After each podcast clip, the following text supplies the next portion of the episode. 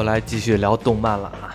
最近呃新有的一个新番叫《全员恶欲》，上回的话你还说了一句，你给记成全员恶人了，全团恶人了，对对对。然后其实叫全员恶欲。对，人名字也很会起，嗯，恶人不行，坏人不行，坏蛋也不行，起名叫恶欲，一下感觉高很有档了很多，很有格调了。啊，感觉就有点你猜不透他这演的是什么了。而且我没看这个动漫啊，提前说明一下，因为嗯、没来得及。之前小罗跟我说出这个的话，没来得及看。嗯然后呢，所以就是这一期呢，我感觉我大部分时间呢，也就是在打酱油，然后扮演扮演傻逼这个角色，来提提问题。最近那个游戏很火嘛，《赛博朋克二零零二零七七》。对，我看来这个《全员恶欲》其实也是属于赛博朋克的这种风格的，然后而且也是刚刚完结，对吧？对，刚刚演完最后一集，对，所以我们觉得还有一个热度吧，而且是感觉这种最近这种赛博朋克的风格比较多，所以我们可以来聊聊这个动漫。而且小罗这边也新看完了，给对我这种没看的人吧，也能讲一下大致的剧情，我也省得看了。对，咱老说赛博朋克，你知道什么叫做赛博朋克吗？我理解的啊，我不知道对不对，就是我们的呃世界的发展呢是有几条方向的，像比如说那阵儿有一个，我记着有一个游戏叫《蒸汽幻想》，其实就是蒸汽朋克风格，通过蒸汽来有动力。然后呢，如果要是以这个蒸汽这个方向，就是机械用蒸汽作为这个原始能，然后那个往下发展的话呢，就是蒸汽朋克。那赛博朋克呢，其实就是我们现在这个世界用电子电力来往下发展，到最后的一个极端情情况就是赛博朋克。我不知道是不是这个这个理解啊，不知道对不对，是这样吗？我也不太清楚，哦，那你问我，啊所以才请教你了嘛。不不，这是我理解的，我也不知道，其实具体是不是我也不太。咱也说不出来，反正那个画面一出来，你就知道那是赛博朋克风格。嗯，因为你能看出来，它是那种，假如说我们现在其实已经有点儿，呃，有点像那赛博朋克那种世界观的再前置一些的一些电子文化，像那个光电呃无线电文化那种的状态。如果以后，比如说我们现在的无线啊，或者投屏啊、投影技术啊，再往下发展啊，有可能就是成那种赛博朋克那种。对我感觉就是那种黑天呀、灯火通明，全都是霓虹灯、广告牌儿嗯，那种风格，就是赛博朋克最简单的，我感觉就是。还得是那种带有很强的科技感。对，反正就是有解释说，就是低端生活嗯与高等科技的结合。嗯，我一想，这不就是咱们住的地方吗？咱们住的地方旁边就是发展的很高科技嘛，咱们中间就很低端生活，这不就现实中的咱们这儿吗？那不就是贫民窟吗？你看，这不我家门口吗？瞬间我明白了，我也非常赛博朋克。咱们都是赛博朋克一系列的，嗯，不过反正是你看赛博朋克的风格，全都是那种小巷式的，就有点像过去我们小时候看那种香港电影、嗯那种老的那种九龙城寨啊，或者说老什么那种那种特别呃在繁华世界当中的一小撮呃讨生活的那种状态，低端的人，嗯，对，反正是有点这种感觉，你看《全员恶欲》，嗯，它是一个原创动画，对，是由那小丑动画公司创作的。这个动画我不太知道哎，有什么以前的特别好的作品吗？火影、死神都做过，嗯，然后《东京食尸鬼》的第一季也是他们做的。哦《东京食尸鬼》第一季应该是就金木研嗯，打壁虎那段儿，啊，我就是他们做的，哦，那段就做就很精彩的一段。那第二季就不是他们了吧？第二季好像不是了。哦，你要看完这部《全员恶欲》，感觉日本的动画制作水平又提高了。哎，这部动画我虽然没看完啊，但是我也看了一段儿，就是感觉真的，尤其是每个人物出场的时候，那种那种叫什么风格呀？叫波普风格吗？好像是那种，就是每个人的那个图片一出来，感觉嗯那个画的真细致，就是动画制作水平真细致。对。它这个背景啊，就是有两个国家，嗯，关东跟关西，嗯。然后他们爆发了一场激烈的战争，嗯。然后最终呢，关东往关西投了一个超级的炸弹，把关西给炸了，然后结束了战争。嗯然后战败的关西都特别破败不堪，然后这时关东反而还伸出援手，把关西给重建了。为什么呀？可能就是想统领关西吧，啊，关西的人听关东的话，因为啊他那动画片不是有一辆新干线列车吗？嗯就关西往关东开的，啊那车一开，他们所有的民众都跟就跟信信仰似的，就对那车好像有什么信仰，包括说不允许有人对那车怎么怎么样，伤害那个车或者怎么样的，对那种感觉，都特别把这个车奉为神明那种感觉，对，差不多，就表达一种崇敬和感恩之感感恩之心。还是关西和关东这个两个国家的矛盾，其实导致的这个民风或者这个居民生活水平的话，呃，有点儿有点儿已经有这两个国家的矛盾，已经让人民已经有点儿又有点儿宗教的信仰了。对，反正就是关东伸出援手，用嗯金钱和物资还有科技嗯把关西重建了。然后他们这世界也挺高科技的，那些红绿灯之类的，还有广告牌都是增强现实的。对，而且这里头所有的人物都没有名字，都用的是称号，比如说女主吧，女主就叫一般人。我看到最后一集看完了，我也不知道女主真名叫什么。我只知道他们的职业，啊，他们是按照职业来划分他们的名字的，对吧？对，女主她在这里就叫一般人，其实就是打工人。打工人、打工魂，你看他们里头交通工具都是飞艇了，也有摩托车呀，对，也有汽车，对，也有汽车。但人科技都那么发达了，汽车怎么还有轮子呢？那废什么话还不轮子？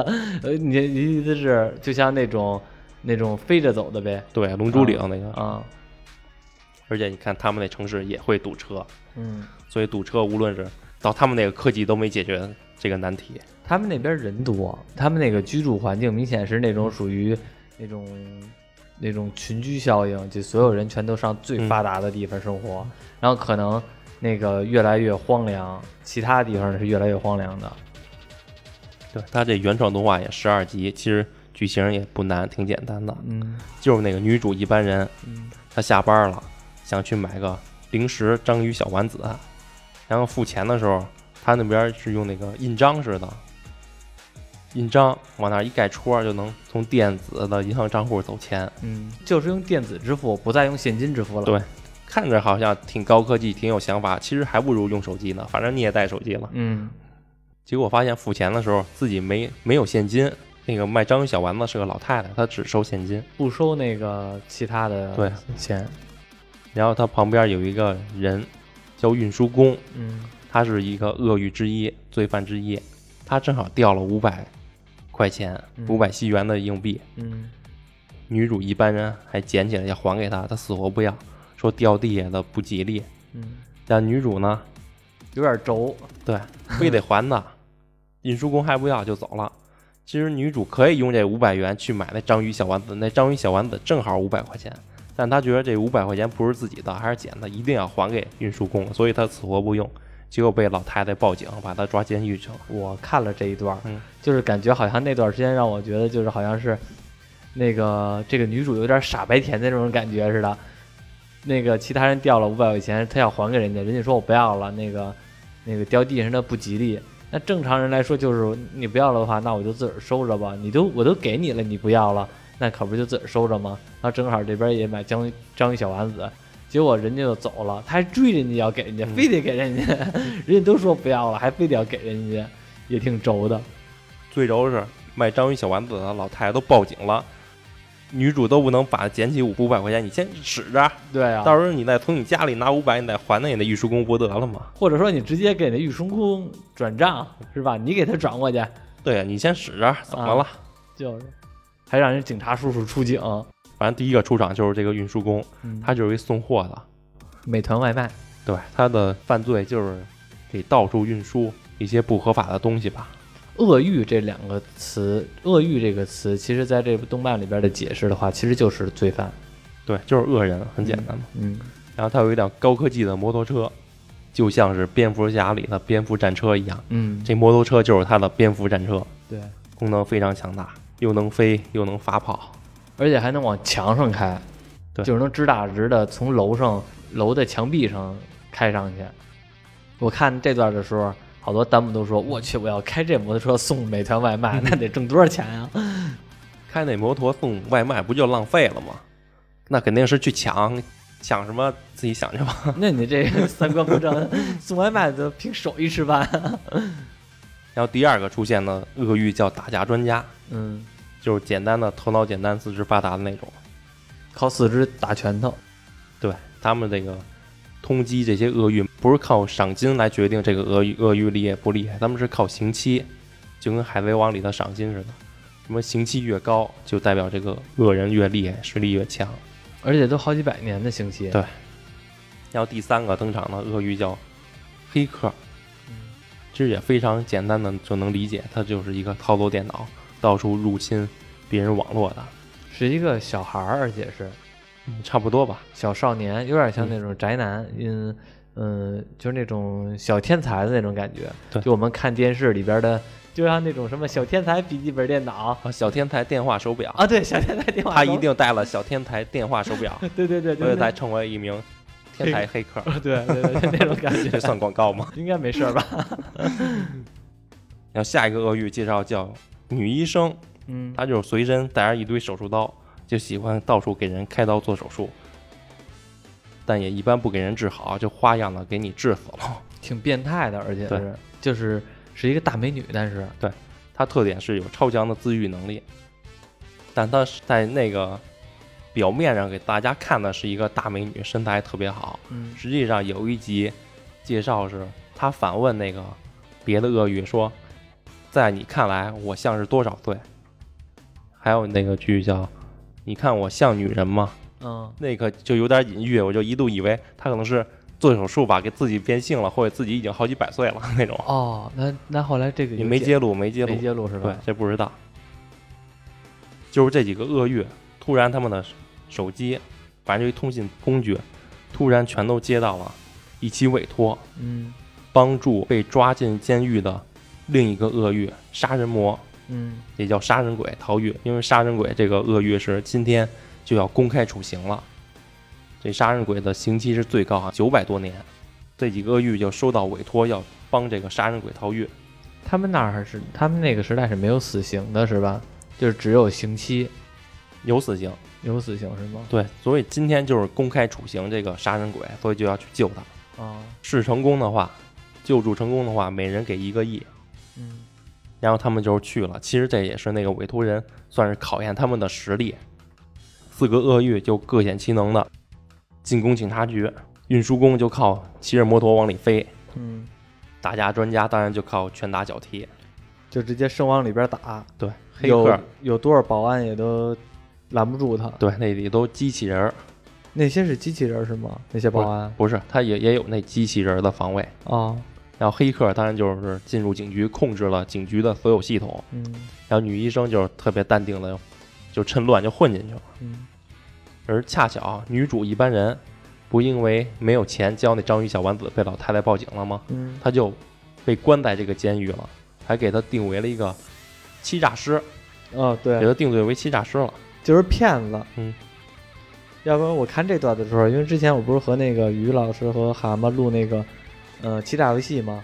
就是你看人家在日本，你看他们这个这么中二的这个名字，就算是小偷小摸的，或者说这个骗子，都有专门的这个名字来解释。欺诈师听着好像还很高端的样子，而且他是之前并没有过犯罪，是这一次是唯一一次给他定成欺诈师的这个情况。因为这几个鳄鱼同时进攻警局，嗯所以这个警局的署长就不得不提前公开处刑杀人鬼。这几个鳄鱼这是第一次合作，算是同时为了一个目标，就大家一起去合作。出现了一个小隐患，就是他们把杀人鬼救出来之后，有一亿元的奖金，嗯但这个一亿元最开始是谁先救出杀人鬼，这个一亿元给谁，不是所有人都有，所以他们要想自己得到那一亿元，就得除掉其他鳄鱼。或者说赶在其他鳄鱼之前把这杀人鬼救出来。对，他们四个也是竞争关系。对，他们家假如说，比如说一个人赢了，我我给给把杀人鬼救出来了，其他三个人等于没有那个什么了，没有工资了，是吧？对，最开始的设定是这样，嗯就在这几个鳄鱼要互相杀的时候，嗯要互相斗争，结果还是被突然出现的女主打破了僵局。嗯因为警察局里有一只黑猫，那女主好心啊，连那五百块钱的捡来的钱都死都不带用的，嗯她就把那只黑猫给救了，导致这个四个恶欲都注意到这个女主了，就决定他们先不斗了，嗯先把这女主杀掉。结果女主在关键时刻只能骗他们说自己是欺诈师，他们就从那个罪犯数据库，他们有一个统计罪犯的一个数据库，嗯。然后女主也很机灵，说这个数据库上没有自己，是因为她把这个数据库给欺骗了，因为自己是欺骗师嘛，嗯，自己是欺诈师。然后这几个鳄鱼还真信了，还觉得他哇好厉害呀，好厉害，把电脑数据库都给欺骗了。对。这人还收了一个新的鳄鱼小弟，叫流氓，他徒刑就四年，基本上就是现实社会中普通的。小小混混混对。嗯这流氓一听有任务完成之后给一个亿，而且都是想加入，而且都是大佬。这几个人就合力救出了杀人鬼。但是被救出的杀人鬼也没谢他们，瞬间给他们每个人每个人脖子上都带了一个项圈，嗯就是炸弹嗯，会爆炸。你看这一段就非常的自杀小队，或者说跟那个嗯、呃什么饥饿游戏呀，或者什么大逃杀呀，就全都是这样设定。对，像女主混进混进这些鳄鱼里头，就有点杀手餐厅的意思了，嗯，周围都是那个一堆杀手。收拾一堆杀手，嗯只有他一个傻白甜。当然到这儿，女主也被那项圈给控制了，想走都走不了了。这回，就为了活命，女主只能继续假装自己是欺诈师，跟这些鳄鱼一起行动。结果他们任务也完成了，去找委托人的时候，那只黑猫说话了。原来那只黑猫是个机器的 AI 猫，是黑猫对他们发起的委托。黑猫队长，对，黑猫说这个任务还没完呢，你们的第一步骤完成了，现在还有第二步骤的任务，就是袭击新干线，嗯就是从关西开到关东的一个新干线。说新干线里边儿第一车厢有一个保险柜，把那保险柜的东西给我得到，每个人赏金十亿，嗯这重赏之下必有勇夫啊！而新干线是关西和关东连接的唯一交通工具，就像这么重要的列车，安全防护设施都是非常的严格。这辆列车连窗户都没有，只有货物通道，这辆列车是拉人的还是拉货的？拉货的。哦，拉货的呀。对，等于是这个黑猫给这些人下达了这个任务是第二个任务。那其实参加任务的这些人也都是自然而然的说，我一我只能参加这第二个任务，对因为脖子上面套着大套着炸弹了嘛。对，等于说一共有六个人，对吧？因为那个四个四个鳄鱼加上我们的一般人，这个主人公女主，嗯再加上那小流氓，是吧？我怎么记着七个呀？把谁把谁落了？哦，不是还有杀人鬼呢？啊，对，把杀人鬼落了。对，因为他们代表七宗罪嘛。哦，他所以们代表七宗罪啊。其实那辆新干线列车也有门，但是它门是表面上你看不见，只有需要打开的话才会显现出来。但他们所有人都不知道那里有门，嗯，可以供客人乘坐。对于他们来说，他们只知道那个就是运输货物的，而且只有在系统上登记过的东西才能上列车。如果没登记的话，它那货物通道有一个什么量子防护盾，就直接把那东西消灭掉。哦，直接把货物给毁灭了是吗？对，就是整个列车就跟个移动碉堡似的。就在这会儿，鳄鱼正商量如何计划去成功的袭击新干线，成功得到这个保险柜的时候，专门处刑这些 S 级鳄鱼的部门登场了，叫行星科，就是专门能与鳄鱼抗衡的对手。鳄鱼都很厉害嘛，嗯，能与他们抗衡的就是这个行星科，按说起来，这行星科应该是正义这方，对穿一身白色的警服，人多吗？人挺多的，他们人特多，但这次登场就登场俩，一个叫师傅，一个叫弟子，嘿呦呵，他里头都没有正常的人名，都是这种称号，武器都是激光剑了。跟星战似的，是吧？就是这个行星科的师傅跟弟子去袭击了这伙鳄鱼，然后这伙鳄鱼还是靠运输工的高科技摩托逃脱了。逃脱之后，他们就准备潜入新干线。他们计划是黑客先侵入那个新干线的系统，嗯，伪造登记一个货物，去骗那个系统，说那个货物已经登记过了，你就不用再检视了。而且潜入新干线，新干线里头有点警员说还不能杀人，如果那个列车里列车里有警卫死的话，就会立刻发出警报。哦，它能侦测出来列车里边的生命体特征。对所以他们的第一步就是先潜入关西的车站。嗯其实这第一步就有点尴尬，因为他们之前都铺垫了，说什么这个车站什么防护非常严格，安保特别严谨。结果他们潜入的办法是那个女主一般人伪装成物流公司的人，开着物流车把他们送进去了。看门的看门的就一个保安，就还什么老大爷，甚至就是 就是给盒烟就让进了那种的。对，还问呢，哎，上次那个物流员怎么不在了？女主说，哦，他感冒了，换我了。哦，你进去吧，也没查查证件、验验货之类的。好赖来个身份证啊！对，然后女主都欺诈师了，你稍微骗她一两句也行，嗯，就一句上一个感冒了，我替代他来了。太儿戏了。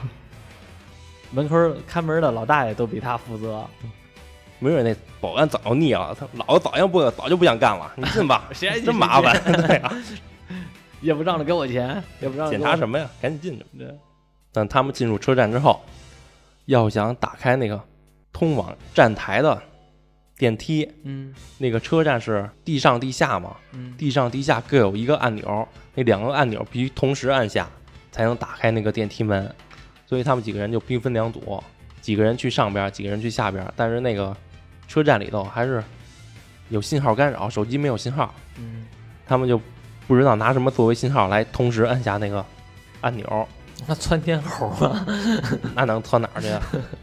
从地下窜到上边炸了之后，上边人也知道。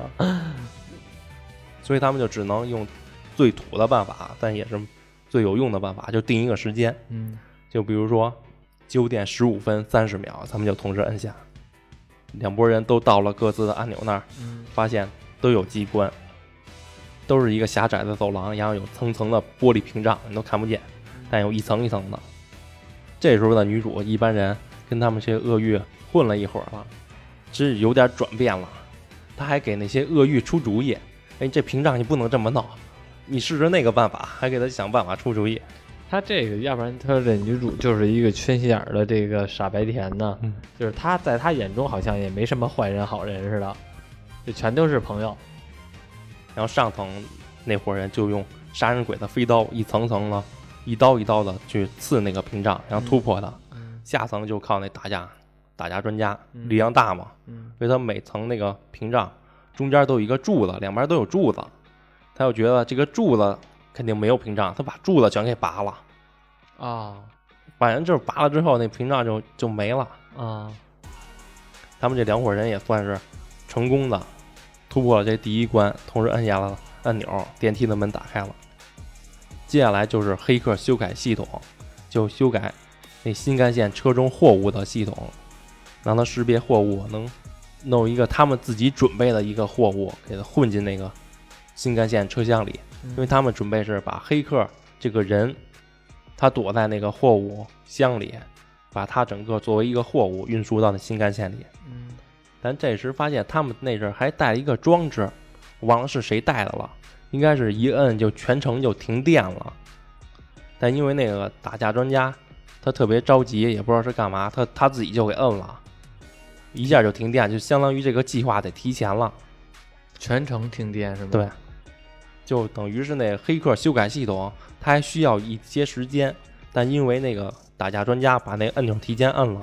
没有修改时间了。对它的修改时间不够了，它唯一没有修改就是重量，就是那个货物进入新干线那货物舱里，那个新干线车会检测这个货物的重量嗯与它系统里登记的对不对，就是大概就是不能超过超过五十公斤。嗯结果黑客还没改这重量呢，发现自己进去这个货物里会不符合这个系统的规格，会被消灭。然后另一旁的运输工骑着摩托就准备等那个光子力盾那个新干线防护那个盾嗯关闭的瞬间，他好带领其他鳄鱼冲进那新干线内部。嗯这时女主一看不行啊，然后这个情况之下，那个运输工会撞到那个光子屏障那儿，直接被消灭了。他为了救那个运输工，他自告奋勇说：“那我去那货物箱里吧。”嗯女主顶替了黑客的工作，钻进那货物箱里，把他送进了新干线内部。女主进入之后，就在那个新干线的内部有一个推杆似的，这么一扳，那个光子防护的盾就关闭了，就等于是运输工就骑着摩托带领其他鳄鱼顺利顺利进入了新干线。到这一步的时候，这几个鳄鱼你发现他们从最开始相互斗争，都想除掉对方之后，他们到这步已经开始信任对方了，因为他们有了更多的合作。刚开始第一回合吧，他们是属于谁赢了，其他三人没奖金，这个是属于那个所有人都能有奖金对，但是第一个任务啊说谁能救到杀人鬼给一到最后的时候，那黑猫也所有人全都给了。啊黑猫就直接说了，这就是测验你们的能力，看你们都挺强的，就都给你们了。嗯，到第二个任务，他们也知道这些事儿自己一个人完不成，对，还是得需要合作，而且到最后都是每个人挣十亿，嗯，也没有什么嗯你多拿我少拿的这种纠纷，对，这时候的女主也都融入融入其中了，不仅替鳄鱼们着想，你还会发现她已经担心这些鳄鱼会死，已经担心他们的安危了。他们就一层层突破车厢后，打开了第一层的保险柜，以为是什么价值连城的宝物呢，其实是什么呀？其实是俩小孩儿，一小男孩儿，一小女孩儿，活的，活的那放保险柜里边还不憋死了 不会。关西献给关东的贡品，啊？那孩子的是贡品啊？对，好封建迷信啊！嗯到那个时候那么封建迷信了，邪教组织一样。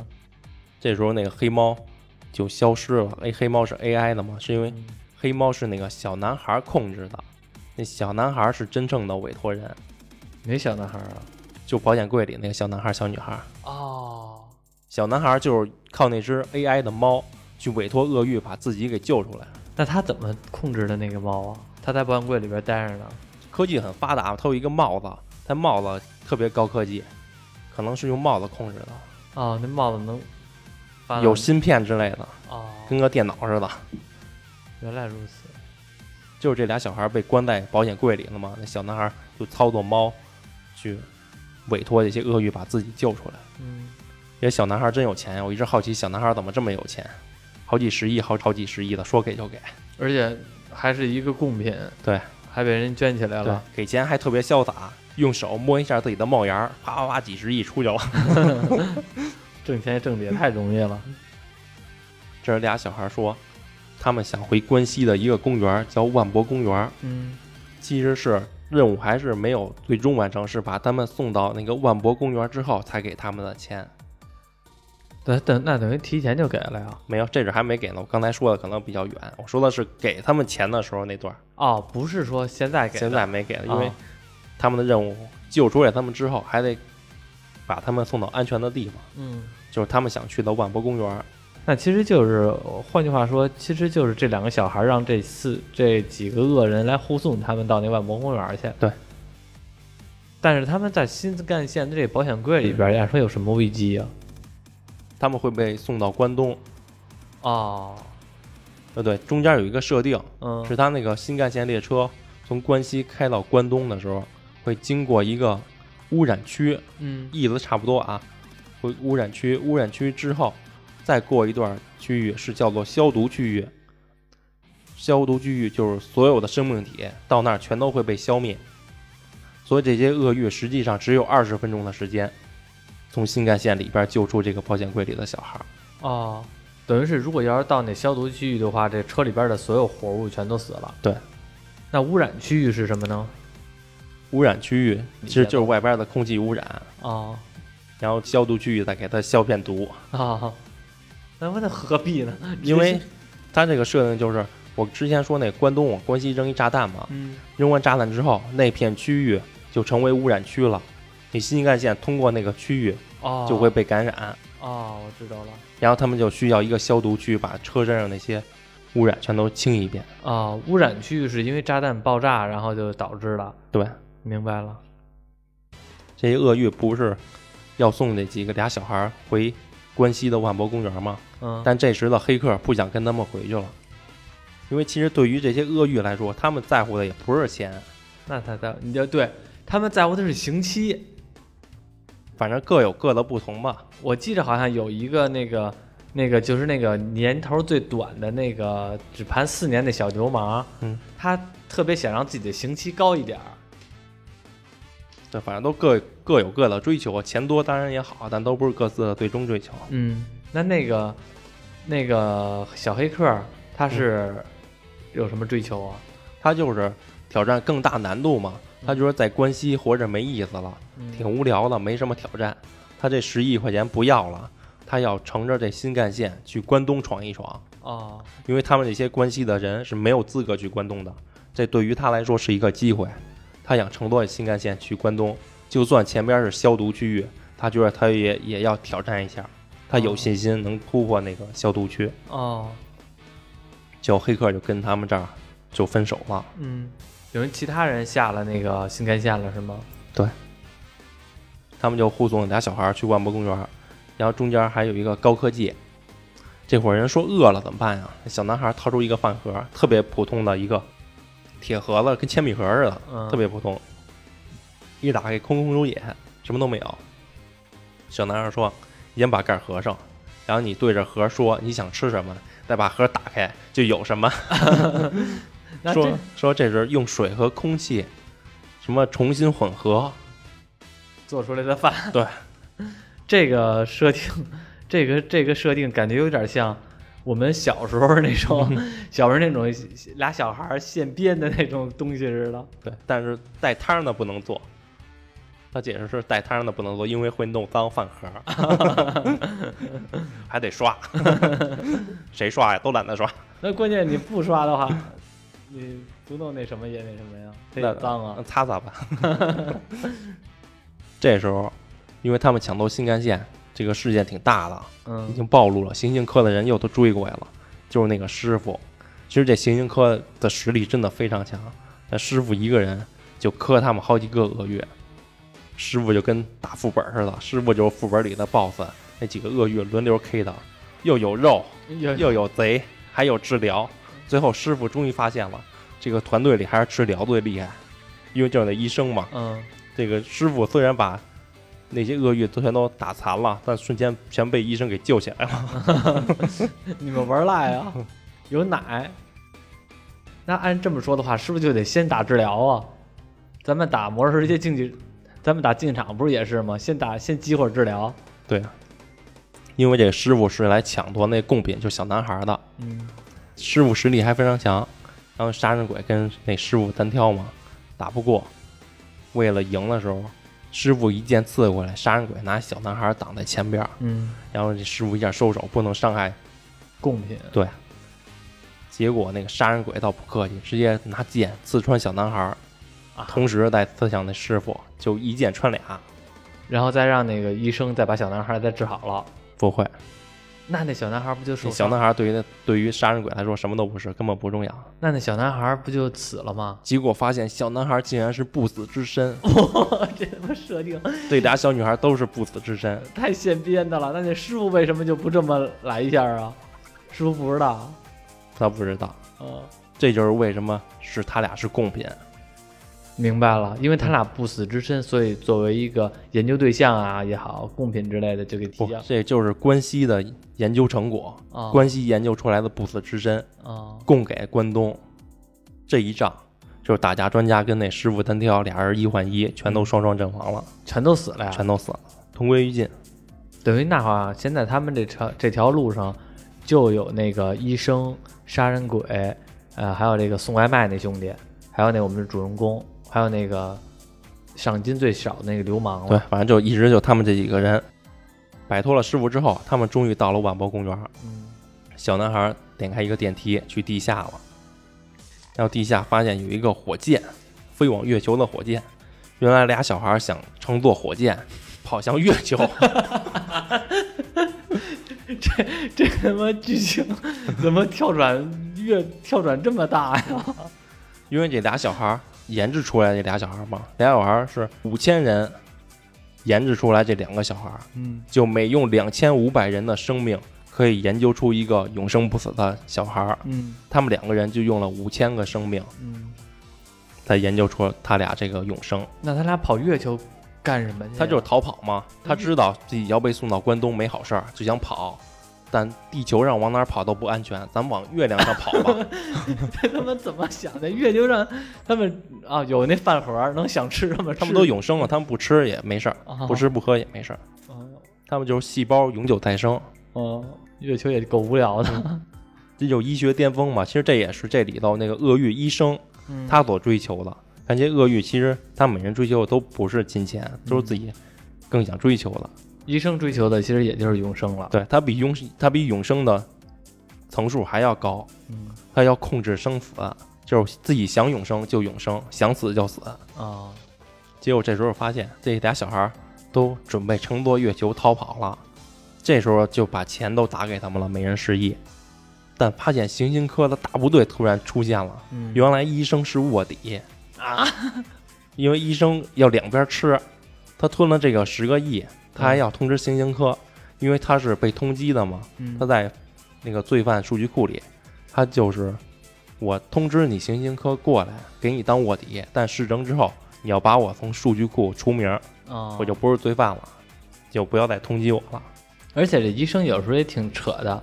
我记着第一集里有一段介绍医生这个角色的时候，嗯那个他在地铁上嘛，有一人好像要死了还是怎么着，他要救那个人，因为他刚才你也说了，他的愿望就是说控制生死，所以他想救这个人，救这个人让把他给救活了。他不是为了救死扶伤这个目的，而是要控制这个人，让他活下来。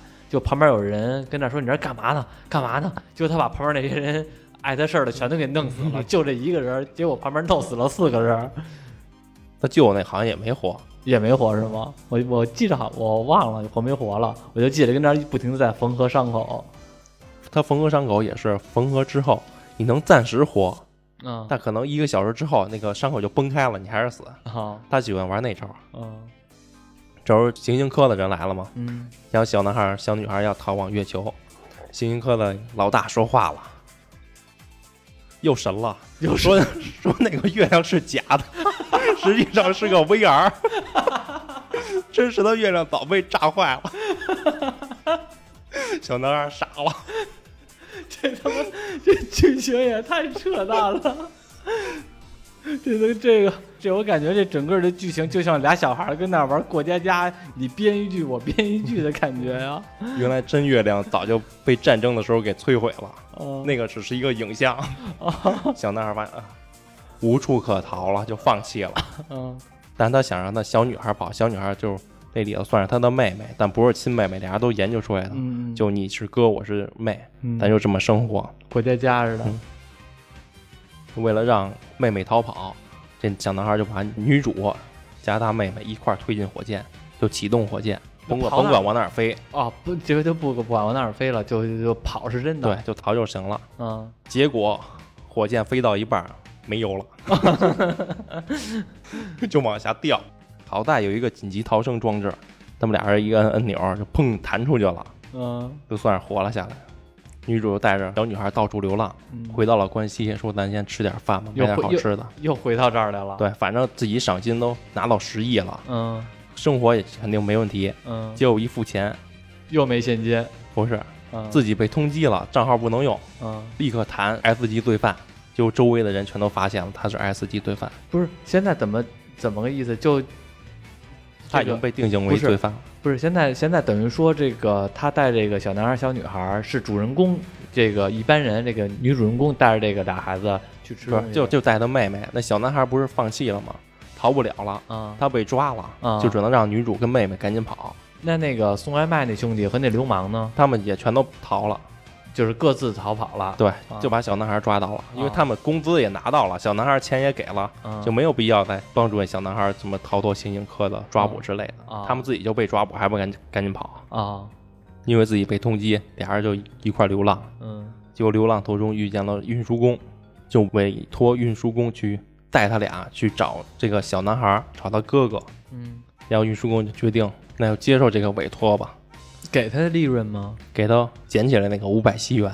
捡起来那硬币是吗？对，啊，当然，那运输工那十亿，他都说那就是我的零钱，嗯十亿都看不上，更甭说那五百了。但嗯女主会说呀，嗯女主说这个我就是因为你这五百块钱，我从了一个一般人变成了一个 S 级罪犯，现在我的生活全都被打破了。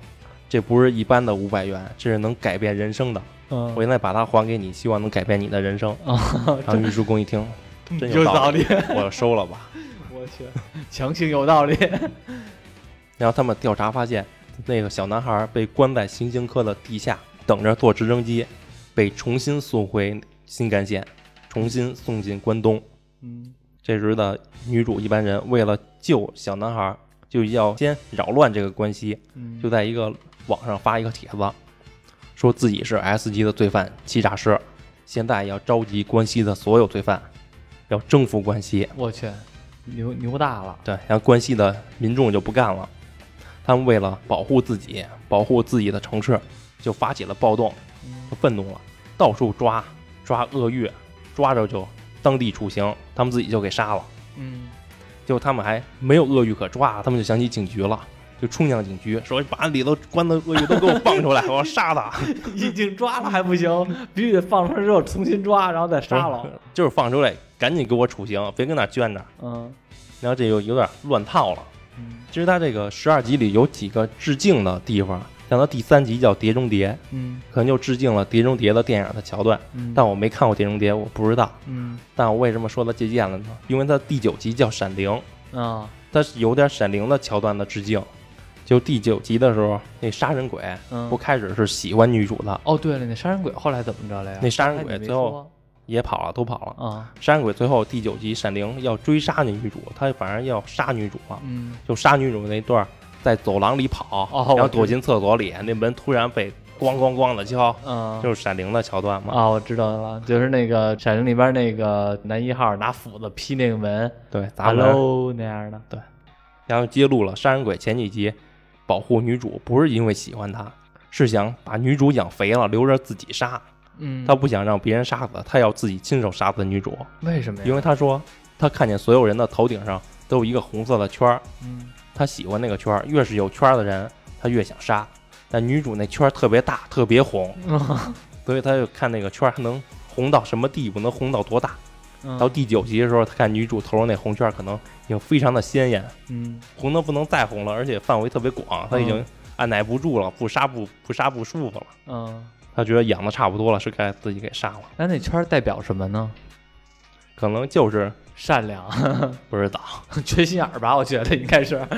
就杀人鬼自己的一个设定吧，嗯他自己就想杀，他喜欢红色嘛，嗯他喜欢红色的东西。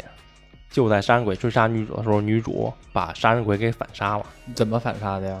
他不是躲在一个门后边吗？嗯然后杀人鬼说说他错了，不杀你了，你原谅我，他还跟以前一样对你好之类的。嗯女主说你你是认真的吗？杀人鬼说是。然后女主说那我就开门了啊。杀人鬼说你开吧。女主把门开开，女主知道杀人鬼肯定是骗她的，嗯一直躲门后头。然后杀人鬼一进来，说我是骗你的。女主说我早就知道了，就跳从门后跳出来，拿剑刺那杀人鬼。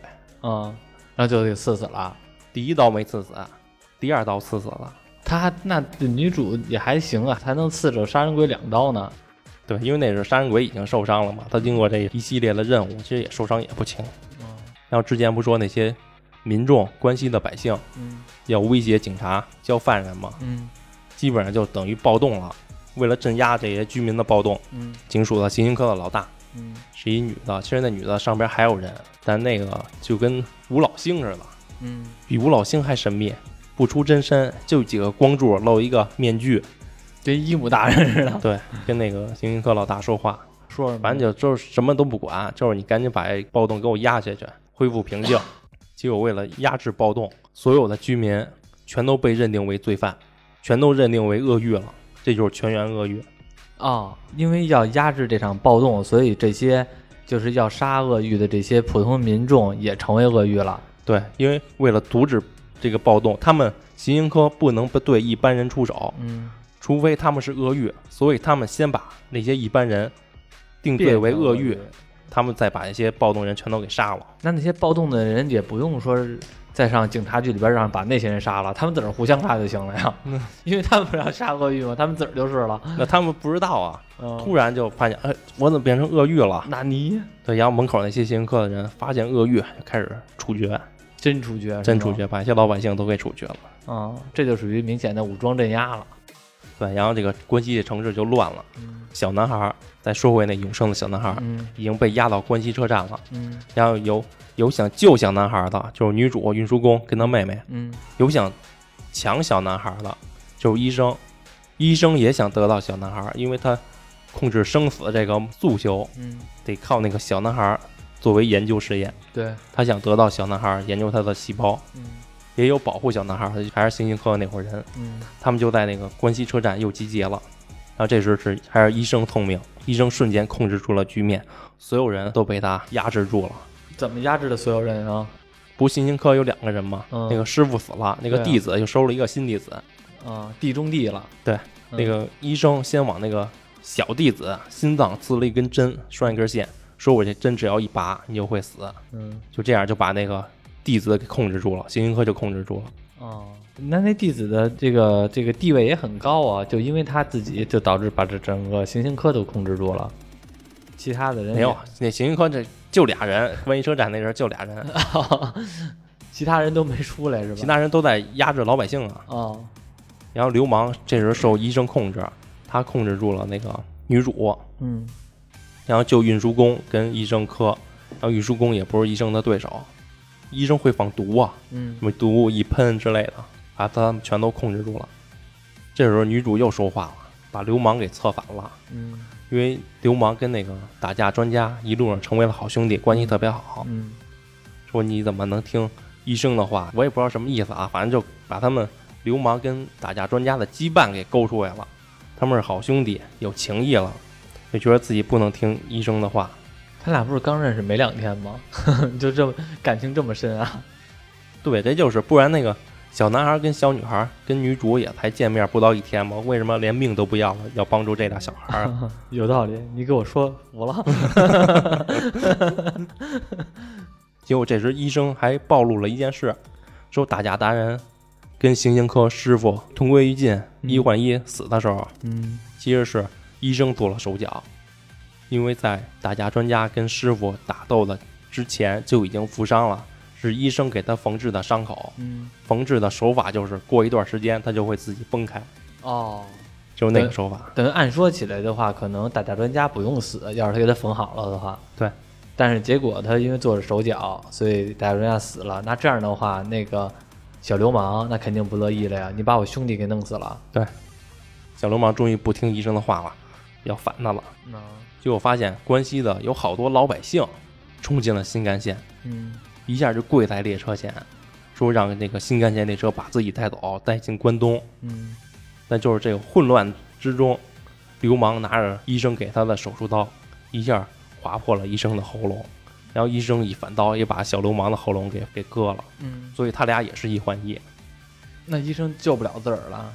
能，医生正给自己的脖子缝制伤口的时候，嗯不是说关西的居民都跑过来了吗？嗯这时那个新干线的车门打开了。嗯新干线本来你表面看上去是没有车门的，嗯但需要打开的话，它就会凭空出现。嗯一看车门开了，一些关西的军民都涌着往关东那车上跑啊，嗯就把医生给践踏死了，给踩死了。哦，医生还没来得及缝呢，啪啪啪一堆人给踩死了。那那车门是谁打开的呀？不知道，可能就是那个新干线自己的意志，我操！一堆人跟那跪着祈求，把我带向关东，啪就门就开了。我觉得这新干线就是一铁胆火车侠呀，有意识了。那等于是医生死了，小流氓死了，就剩下那个没那个送快递那兄弟了，和这个我们的女主人公，还有俩小孩儿。对，就是他们四个了。嗯结果后来就金星科的人就问，是我也忘了谁问了，反正说做关东的那批关西人都怎么样了？嗯，说全都失踪了。那是不是就是在那个消毒区全都死了呀？对，嗯，全都被消毒了。也忘了是怎么着了，反正最后女主也在那新干线上，嗯她在新干线上还碰到了黑客的思念体，就不是她的实体，是一个影像似的，嗯变成她的影像了。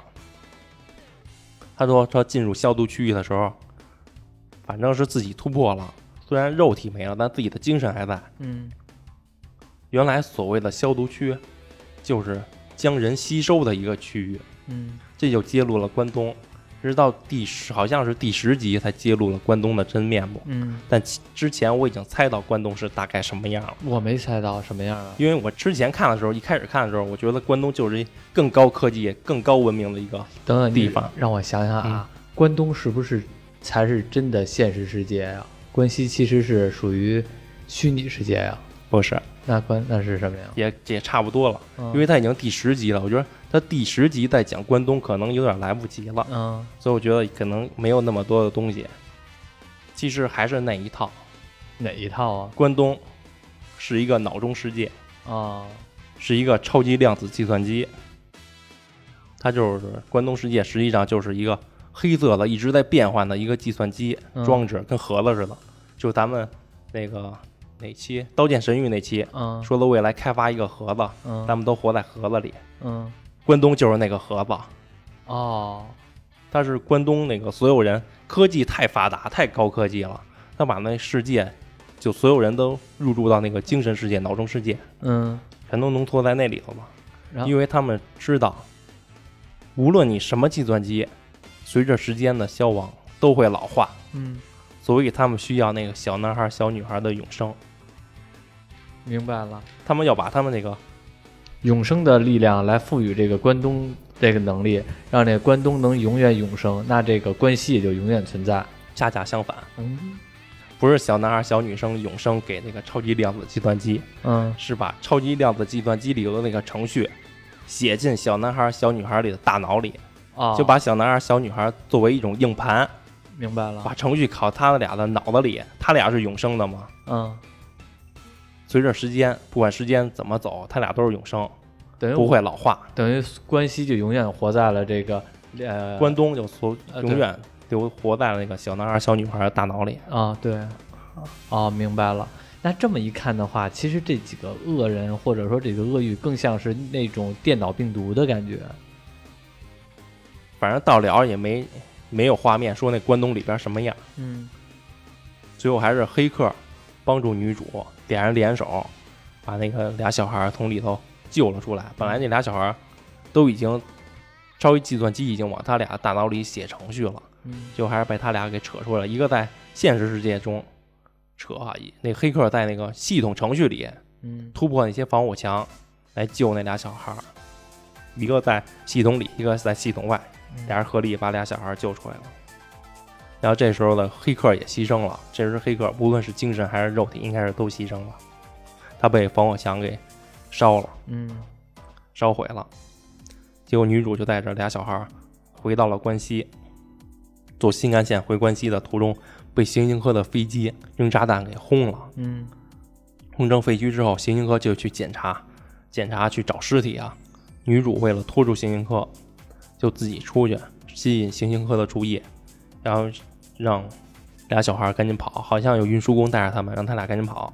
结果女主在这儿也牺牲了，也女主死了，也死了。我去，他就为了拖住行星科，那最后活下来的不就剩那运输工了吗？对，就剩运输工，运输工又带着俩小孩跑，然后所有的行星科就继续围剿小孩运输工，继续围剿这个运输工。嗯然后又回到关西那边，然后介绍关西那边，真的就是全员暴动，全员恶欲。因为之前处决的时候，一般人不都是一般人嘛，都锁定为恶欲了，嗯，都给杀了。杀了之后，但他们的亲人不乐意了，也暴动了，对，也暴动了，把我媳妇杀了呀，把我对，把我朋友、把我父亲、把我母亲，嗯。他们也没做什么事儿，嗯。就把他们作为恶欲给杀了。嗯。不行了，我反了，所有人就都反了。那再反这波人又变成恶欲了，对，又又又一波恶欲，嗯但这波恶欲人更多了，更厉害了，这回警察控制不住了。嗯就算是把警察给推翻了，到时候那警察有一个署长，那个刑警科老大实在不知道怎么办法，就去找那署长。嗯署长从警察局走出来，晃晃悠悠的。刑警科老大就问署长怎么办，署长晃晃悠悠，喝多了似的。我以为他要有什么大计划呢，结果拿 拿枪把自己崩了，先自杀了，受不了了。他就说了最经典一句话，就是这种事为什么是我在任的时候发生？合着从头到尾他是一点主意没出，就最后搂不住火了，自个儿自杀了。对，可能是新上任的吧，也没什么经验。嗯，然后转回运输工小男孩、小女孩呢，他们还是被一行星科的一辆飞机、几辆飞机就轰炸着、追杀着，然后运输工就靠他那高科技摩托跟那行星科的几架飞机拼，嗯最后也把那些飞机都消灭了。然后俩小男孩、小女孩算是跑了，因为他们有一个新的目标叫四国，嗯他们到了四国，一个新的崭新的区域，但是这个运输工最后死没死不知道，最后给了一个画面，但你不知道是他睡着了还是他牺牲了，反正就有种天亮了的感觉，就看运输工低着头跟睡着了似的。那看来整个最后这个关西已经完全的就是已经无政府主义了，全都是恶人了。对，好像最后也没有介绍，嗯，到这儿就结束了，所有的鳄鱼都死了，就为了保护这俩小孩儿。这俩小孩活下来了。对，其实这鳄鱼跟那小孩有什么情谊啊？对，都不认识，就刚一见面，他们还都永生的，他们还都不死，你们都能死。为了保护这俩永远不死的，自己死了。被你一解说，好像这几个鳄鱼也挺缺心眼子的，而且是这俩小孩最后什么事儿没有，一人去桃花源踏实生活去了，踏实过日子去了。对，最后也没有详细的介绍，反正就是俩小男孩、小女孩打开一扇门就没了，好像。嗯，听你说完这个动画片啊，我感觉这个剧情吧，整体的来看的话，就好像那种是随拍随编。随说随编的那种感觉，一切都跟现编的似的，没有规划 啊！我想让月球没了，那就没了；我想让月球是 VR 就 VR，就是这种感觉有种。也可能我没看完啊，这个、反正我觉得挺扯的，就是剧情挺扯的，但是当个乐儿看，我觉得还行。你看完了觉得怎么样啊？前门段感觉不太符合这个名字，嗯到后边全鳄鱼了，感觉有点符合这个名字了，嗯就是所有人全都暴动成为鳄鱼了。但他讲这故事，我觉得不太让人喜欢，就是什么强救救俩小孩儿逃跑之类的，强行让你变成恶人，一切都特别还不就是纯粹的社会上关系上流传出几个恶月，然后警察怎么抓捕这些恶月嗯更精彩一点。嗯，就有点儿为了猎奇而猎奇那种感嗯觉，挺神叨的，反正。不过刚开始咱们说的这个动画片的制作真的是特别精良，就是包括里边的过场、转场啊、分镜啊，做的都特别棒。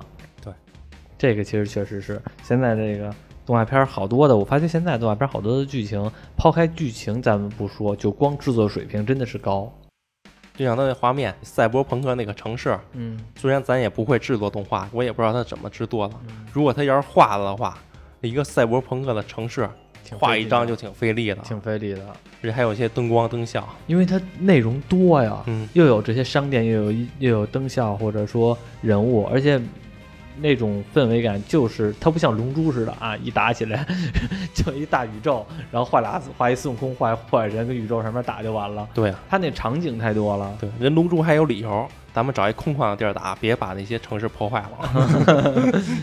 他这一直是在城市里边。对，理由还挺正当，画师也不用画了，画个空地得了。不过这个最后这个女主人公死了，我还觉得挺诧异的。女主人公也够背信的，就是你说这，要不然说这女主人公轴呢？你归根结底，她怎么扯上这些事儿的？最后弄成这么大的暴动，就是她非得要还人这个买这章鱼小丸子的这个钱对，五百块钱。啊！人家都说不要了，你非得要还人家，这就是死心眼儿，一根筋的轴，轴到最后把自个儿轴死了。对，因为有一集好像是好像就是第十集，叫《战争游戏》，嗯不是第十集叫第十一集。一开始演的时候又重新演第一集那个桥段了，嗯又是那个女主去买那章鱼小丸子。我说，哎，这怎么又演这桥段？这是回忆吗？你还以为是不是这个这个播错了。播错了？对我看到一盗版的网，嗯盗版的网，我以为他播错了呢。，B 站不是有正版的吗？他 VIP 会员啊，那那他是每隔一周开一个免费观看，啊新更的是 VIP 的。哦，又想看新更的，去找了个盗版网站，结果发现是那个这次女主去买小丸子没捡到那五百块钱，嗯那个运输工没掉，反正就是这个意思。她接连了好几天下班都去买章鱼小丸子，不是没遇见运输工，就是没捡到那个钱，嗯要不就是自己带钱了，反正就给人一种感觉，命运逃不过，你总要去那儿买章鱼小丸子，总有一天会碰到运输工，他会掉那五百块钱，你会捡起来。啊，给人一种这是命运无法逃避的事事情。啊，结果画面一转，突然女主醒了，嗯。原来她就是那个坐新干线进入消毒区域，消毒区域就是脑中世界嘛，嗯。就是把你的大脑放进你自己的脑中世界，嗯。让你的肉体慢慢消亡。嗯。其实那个桥段是他已经进入脑中世界了，但被黑客把他给唤醒了，他换回来了。哦。如果黑客不不把他换回来，他又在新干线的消毒区域就肉体消亡，大脑进入关东。按说起来，他应该意识永远存在，就是说减五百块钱的那一段了对，还有就是那些生活，他在里边的之后的生活。啊之前不说那些关西人坐坐那新干线去关东全都失踪了吗？嗯其实就是进入消毒区域，肉体被吸收，大脑进入关东啊，核中世界。全员恶欲，反正这个听小罗讲完了之后吧，有好多的情节，反正我听这个他讲的，反可能比我看着我觉得更有意思一点儿，因为有好多的桥段吧，他要演出来，你可能觉得不是那么扯，或者就觉得，嗯、就很容易信了他，就就这么就就这么看下来了。但是一说出来，感觉怎么那么扯淡，我觉得还挺有意思的。对，演的时候你搭配一些人物的一些表情，嗯你还觉得希望没了，还挺绝望、挺伤心的。嗯，但是一说出来就感觉，原来这帮人都挺中二的。是这个动画制作工艺的一个长进吧，嗯就是越来越多的这些人物的表情，你都感觉非常有演技、有感染力了。有有演技对，能看出演技来了。嗯有的画一个表情之后，你能深深感觉出他表情内在那个意思，嗯，甚至都有一种微表情的感觉了，对都有一种演技在里边，能用动画能画出那种演技。厉害。哎，对了，刚开始为什么说有七宗罪啊？他们都代表什么七宗罪啊？不知道，反正是七宗罪，网上有，但是他也没有解释说对，也不知道是官方的还是还是观众们自己给评的。哦，行吧，那这期我们就到这里吧。有兴趣的话呢，可以看看这部动漫呢，在 B 站上边是免费看的。只不过呢，刚才小罗说了是按照会员来开，但是应该这期节目发的时候，应该已经全都免费了。嗯，大家没有 B 站大会员的也可以看。嗯，本期就到这里。 Break it 無敵の怪男児ストライキ it Break it ぶちまけたいサンジストライキ it Break it 捨て頃ワンツーパンチかかってきな俺らは Brothers Brothers Brothers Here we go おお ビビって声も出ねえか。俺でビビってちゃ兄弟のことを知っただけでぶっ倒れちまうぜ。さあかましてくれ兄弟。俺は天下の大悪党。まさに現代のダークヒーロー。俺が動きゃボーン。起こすぜドームステイ。その懲役5億年。交番じゃねえ。日の冗談じゃねえ。絶対絶命？いや絶対死なねえ。ビビビビビってなんかね？そう見えんだったらお前らすでに俺の順々にあったわ。Get the fuck out of here やっちまい兄弟。お俺がやっていいのか？手柄取っていいのか？後悔すんな。しかしお前喧嘩売るやつ間違えたな。兄弟の出る幕じゃねえ。俺でしまいだ。